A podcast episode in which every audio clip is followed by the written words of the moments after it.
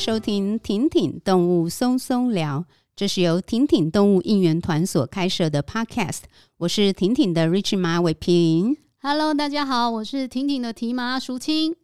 提马问你哦，我是真的觉得你把弟弟照顾得超好的，即使到他年纪很大了，我看他的脚脚其实都很不错诶。你是不是有特别帮他做关节的保养呀？那是一定要的哦，因为对狗狗来说，最快乐的莫过于主人的陪伴，所以将狗狗的关节照顾好，尽可能延缓它们的老化。这样，即使是狗狗老了，也还是可以享受与主人一起去散步的美好时光哦。嗯嗯嗯，我们这一集的干爹是安仕德，正是现在深受许多毛小孩饲主欢迎的非常火红的关节保健品品牌呢。没错，安仕德真的超棒的，纽西兰进口，成分单纯，老狗老猫也可以安心天天吃哦。而且颗粒小，带有海鲜鲜味，很多狗狗都会当零食吃，不用硬塞硬喂。安仕德天然关节保健品，相关的咨询请洽各地动物医院。在婷婷动物松松聊的第一集当中呢，其实就有聊到。犬是人类在一万五千年驯化的伴侣动物，那不同的品种呢，更是人类因为自己有不同的需求，去刻意繁殖跟培育出来的。所以将狗狗照顾好，绝对是人类的责任哦。那狗狗唯一的归属，就是由主人好好负起照顾责任的人类家庭。但是野生动物当然就不一样了，野生动物的家就是他们原本生活的栖息地哦。所以以野生动物急救站这样的单位呢，在救援到旧伤野生动物之后，努力的目标就是将野生动物医治好，然后送他们回到所属的环境当中。那在送他们回家之前呢，野生动物急救站的团队必须要先进行野放前的评估。确定他们在野放之后有能力自己生存在原本所属的一个自然环境当中哦，因此我们这一集就要来谈谈野放训练。今天来跟我们聊天的是陈仲瑜保育员。我相信对 仲瑜来说，跟我们聊天二十分钟，可能比训练动物二十多天还要漫长，而且很难挨许多吧？没错，其实真的是很难为他。但是，但是呢，说实在的，其实仲瑜的分享真的是非常的精彩，真的超精彩的。所以声音录制的部分，因为是外访的关系，如果觉得不够好，也请大家多多包涵喽。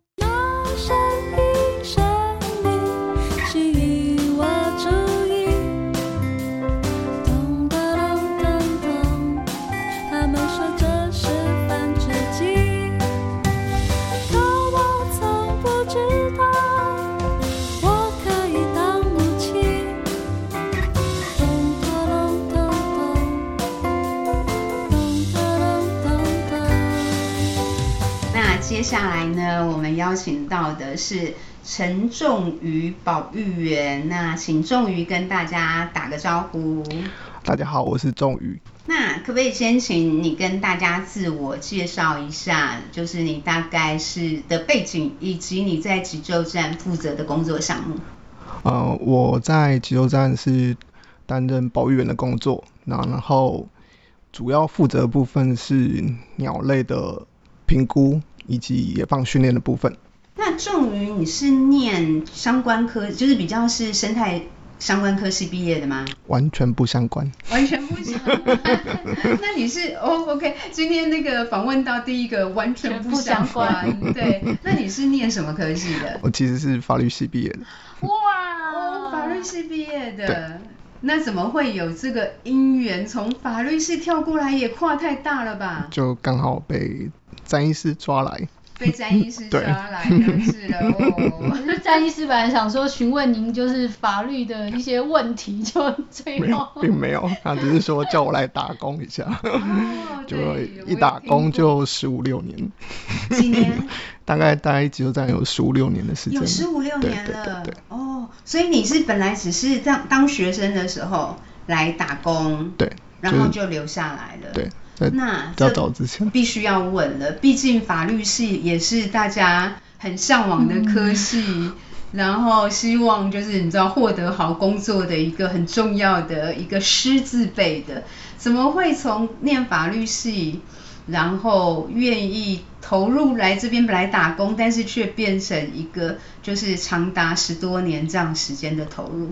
可能就边打工的时候边发现这个比较符合自己的个性跟兴趣，比较符合自己的个性。对，对对嗯，我其实我可以想象，因为仲瑜一直让我的印象就是感觉比较不想要跟人讲话。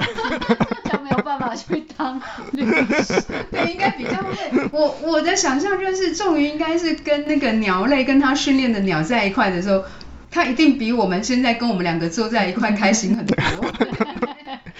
太老实我。我现在状况比较紧迫。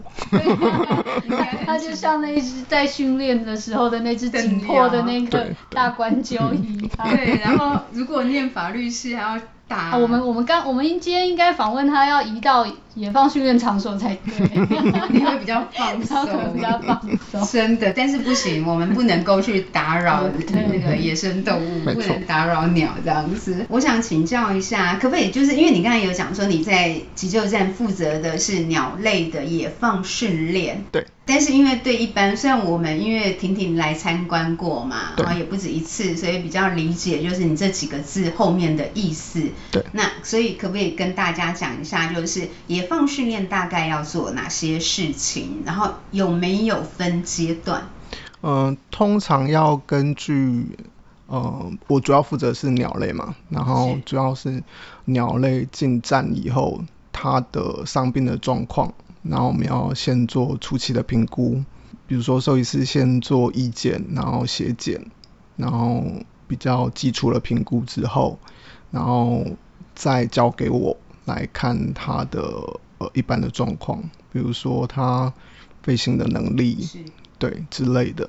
然后我再经过评估之后，再跟兽医讨论。这只鸟的状况需不需要进入训练的状态？这样子啊，如果不需要的话，我们可能就会比较早一点让它出去。OK。但它如果伤病的原因是比较复杂，比如说可能是肌肉拉伤或者是骨折等等的，是。那我们可能就要根据它的伤病原因去呃对症下药，去做不同的方式。呃，比如说我们要。帮他做复健，然后就是训练他恢复他的体力，这样子，嗯、再一步一步的评估，分阶段进行，然后等他痊愈以后再让他出去。对，了解。那鸟类就是可以，就是比较具体的是哪哪些鸟类吗？比如说你经手过的一些主要的哪些类别？呃，主要主要是小型鸟，还有猛禽。猛禽。对，okay、主要分这两类。对啊，小型鸟类跟猛禽。对。哦，因为之前我就是来参观的时候，可能比较想到的，可能反而都是猛禽、大型鸟，所以小型鸟类一样也需要做，就也这样问有点笨，就是一样也会进行，就是训练就是。也需要，因为他们有一些伤病的原因也比较复杂，比如说有可能碰到骨折或者是重网的个体。对。哦、重网的个体。对对对。比较常见，对。等于影响他们的飞行能力的情况之下，在旧伤，应该说在医疗完成到一个程度之后，就会进入到你这个阶段，对，就交给我做评估这样子。OK，那你目前手上啊，就是经历过的，就是野放训练时间最长的是多久？哦，接近快两年喽。做快两年的训练，对，没错。是什么动物？嗯、呃，有一只我印象比较深刻的是一只红隼。红隼。对。OK。对。那为什么会是这么长的时间？呃，因为它中间经历一段时间是训练的时候，呃，前面比较没那么顺利，然后呃，当它开始比较顺利的时候，它的飞羽又折损。所以有段时间是在等它的飞羽再重新长齐这样子，对，所以那个时间就拖比较久，对。OK。对。那长达两年训练完之后是成功然后野放的？成功野放。哇，那这样那个野放的那一刻有没有？哦，起鸡皮疙瘩。起鸡皮疙瘩哈，对，我觉得那个，但是很会舍不得吗？舍不得不会。其实不会舍不得，对不对？很开心，就是很高兴，他终于终于回归野外，就是对，终于可以回家了，对。OK，这这也要，我觉得要有性，就是我觉得也许个性上也要适合哎，因为毕竟你两年的投入，就是再怎么样啊，一定还是有那个情感的牵绊，嗯，对不对？然后，但是他最后，他不像家里面的宠物嘛，就是你最后你的目标其实就是让他离开你。对，没错。哦，嗯，通常我们在带新的同事的时候，都会说，我们最重要部分就是你在照顾动物的时候，不能把它当成宠物。嗯嗯。对，这是前提。对对对，你就投射太多情感在它身上，对它是不好的。嗯。对对对，嗯、对，这个又要控制的蛮好的。嗯。没错。好，那呃，除了刚才提到的这个，就是我就是一个很长的两年的案例之外，对，有没有其他就是让你非常难忘的案例？比较难忘的案例的话，最近是有一只大冠鷲，它是骨折个体，然后呃，所以交给我的时候，会觉得说不知道有没有机会，是，但我也觉得。好像有点困难，因为它的翅膀骨折的部位比较困难，就是恢复会比较困难这样子。嗯、对，但我们都觉得好像死马当活马医了。OK。对对对对，但运气很好，就是它其实还蛮顺利的。OK。对，就那中间的历程就是呃超乎我的想象，了解，进展的非常快。对，然后就很顺利的也放这样子，就是最近呢，嗯、最近，对，那每每次这种都会让我觉得这是我在这边工作的价值，嗯，就给你动力就是，就是看着他们离开你的那一刹那，就给你新的动力继续，对，继续下一继续站下一只，继、嗯、续帮助下一只，对，OK。接下来想要请那个宋瑜跟大家分享一下，因为之前呢、啊、我们来的时候有听你讲过，就是关于在急救站其实也有进行一些复育保种的计划嘛。对。那想要呃请就是仲瑜跟大家介绍一下这个部分。呃，我们在做的部分主要是呃我负责部分呢、啊，主要是草销。草销的。对，草销的部分。对。嗯嗯，嗯。对，我们有目前呢收容了有八只。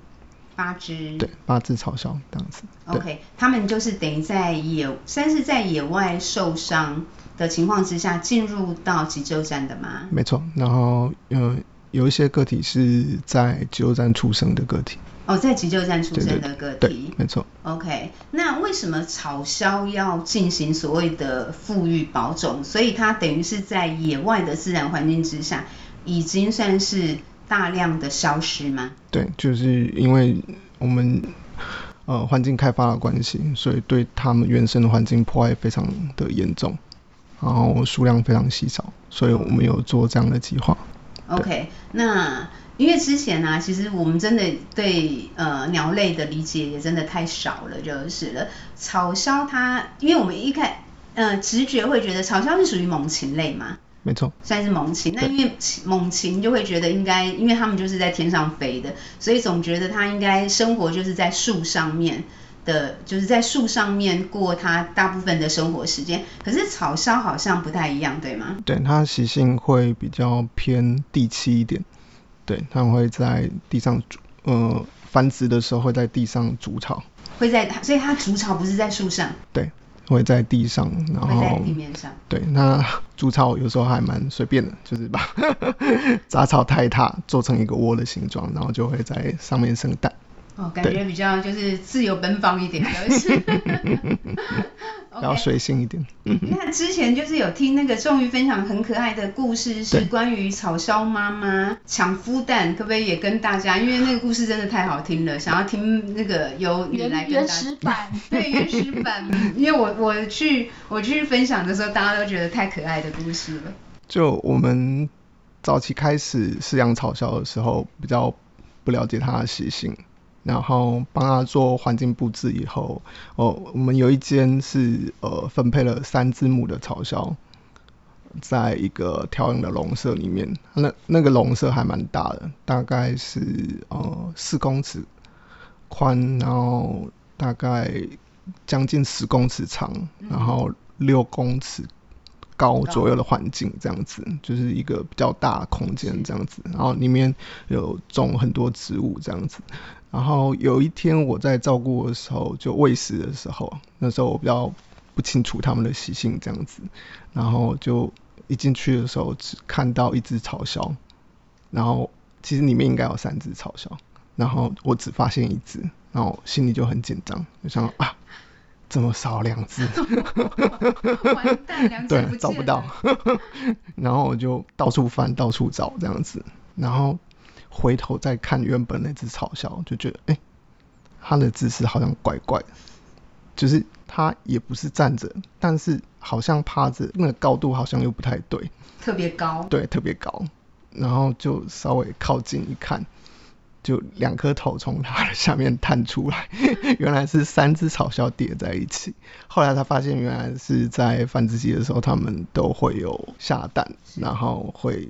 其中一只草鸮会将所有蛋都放在它自己的底下，然后其他两只也抢着想孵蛋，所以没有办法，只好再叠上去这样子，所以又变成三只叠在一起的状况。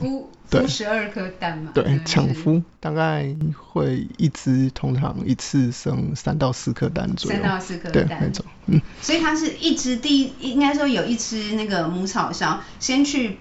把别人的蛋全部拿过来，就是自己他想要就是帮大家孵吗？有可能就是其他只去吃饭还是什么的。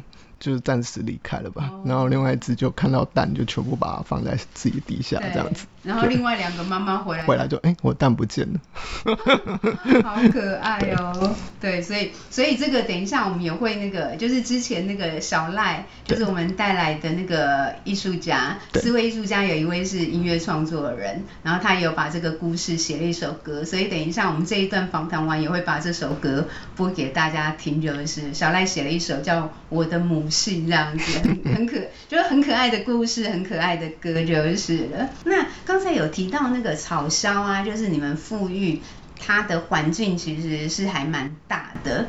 那我们之前其实也有观察，就是我们是呃在其他野放训练，我们是不能够进去，但我们有从外面，就是让我们可以去透过类似观察孔去看，确实是一个蛮大的空间。对。所以像你们训练猛禽的话，是不是有去？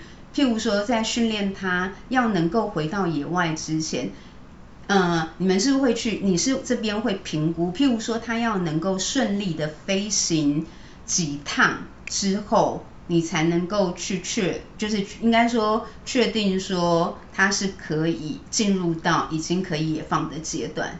对，我们通常会根据就是一些进站以后它伤病，其实比如说像是撞击。没有那么严重，它飞羽没有损伤，然后呃翅膀也没有骨折，就是呃它的伤势是相对比较轻的个体，它在我们的训练笼里面可以表现出什么样的程度，然后累积下来的经验，然后作为呃下一只可能它比如说有翅膀有骨折，是。或者比较严重的个体，我们要把它训练到什么程程度，嗯，来做一个对照的标准，这样子。对，我们希望期望它能恢复到一般平常猛禽可以在呃我们的训练笼舍呃可以表现到什么程度这样子，然后我们期期望值是做到那个程度。了解。对对对。你们的那个训练笼最长的、最深的是多几公尺？呃，三十公尺。哦，最深有到三十公尺。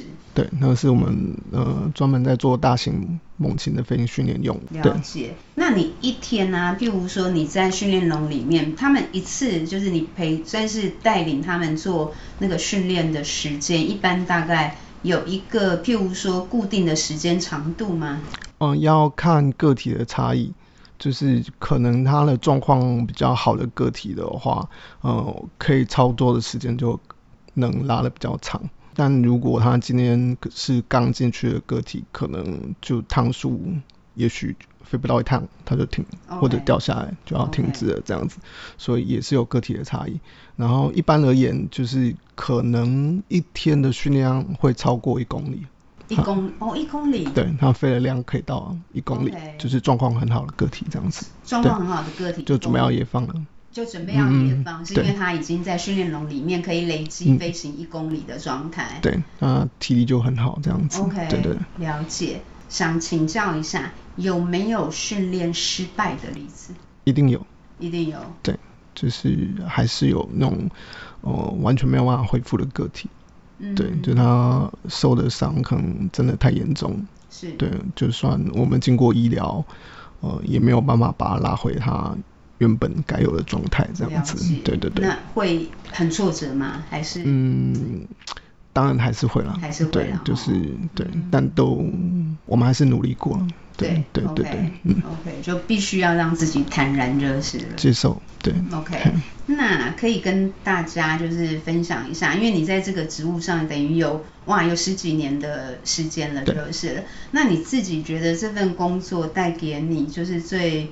因为我们就是前一位有那个访问到平玉，说实在的，如果要涨薪资或是之类的，或者一些比较具体的条件，这边的工作其实没有不可能是有这么好的一个所谓的整体待遇，我们这样讲好了，对，但是你们却可以愿意待下来，那带给你的那个那个动机或者是留下来，主要是在在哪里？我常听我同学跟我说，就说陈宗宇你怎么还这么鬼混？他觉得是鬼混哦。但我就觉得，但他后面还是会补一句话，但就是看你觉得都做得好像工作都做得好像很开心。是。对。OK，所以你工作上是开心的。对。就觉得他是。所以讲你在鬼混的，他现在在当律师的意思吗？嗯，就是公务员。公务员、律师、法官、公务员，就主要是心心理层面的，心理层面的真的满足感。嗯，就真的觉得做这件事情是自己开心的事情，自己开心的，对，没错。嗯，OK。那在整体的工作经验上面，你觉得相对来讲啦，就是还是今天是你最困难的时候了，就是要跟我们聊。嗯，没错。不要这样，不要这样。我先想说，请教一下，你觉得最困难的部分是哪里？我应该要带大宽多的面具，就是跟你聊天，让我觉得很困难的表示。好，除了跟我们聊天让你觉得困难之外，嗯，工作上主要困难的部分其实就是你如何去跟动物沟通的部分。其实你没有没有办法跟动物做沟通，你不管你要做什么医疗的处理啊，或者是训练的时候，它其实都是紧迫了。就像我现在也是很紧迫了。你现在感受到被你训练的动物的感觉了？我知道，很辛苦。然后我能做的事情就是用观察来代替沟通，就是观察他的状况，然后呃呃他的反应来做我训练的调整，这样子。嗯，对。然后所以比较需要你呃去观察一些细微的部分，比如说他呼吸啊，然后他的反应啊，对，诸如此类的，对，嗯、然后。很很长的时候都会觉得说，其实我们是想要帮他，但会有反效果，就是他会更紧迫。然后这都是需要经验累积啊，对对，才知道怎么做会减少他的紧迫，然后又达成我们自己想要帮助他训练的目的，这样子。了解。那也算是那个啦，就是。题题外话，那既然你是法律系毕业的，你有就是发挥你的法律专长，协助急救站做一些，譬如说遇到那个民众骚扰啊，还是？啊，没有没有，对，你看我们想要帮助你，结果问了不太适合的问题，就是给你更大的压迫。没有，你知道我的用意就是不断的让你去体会被你训练的，五味杂陈的那个感受，这样子。好啦，我们还是不要荼毒你太久，就是 OK。那今天。呃，最后那个仲瑜这边还有没有什么想要跟我们在就是呃，虽然你我相信你很想要赶快逃离结束，一直点头，但是还有没有什么要跟我们分享的？就是如果呃民众如果捡到动物的话，我们还是希望你尽快送到相关的单位，嗯，给他们做专业的呃安置或处理，这样子，很 Okay. 对，会对我们帮助很大。嗯，对对对对，嗯，我们比较常碰到，如果以我的状况来说的话，我比较常碰到的状况是民众好心呃想要安置动物，是，但只要时间一拉久，它有可能。呃，就鸟类而言呢，那可能你给它不适合的环境的话，它的飞羽会会受损。对对。然后呃，通常鸟的飞羽是一年才换一次。对，如果它受损的，我们要处处理的时间就会拉得更长。嗯嗯。对，对我们来讲，就是你如果早点送来，它就呃有更多的机会可以早点回到野外这样子。OK。好哦，那今天谢谢仲瑜。那为了让你早早早点脱离，我们就不再追问下一题。感谢。好，谢谢，谢谢，谢谢。听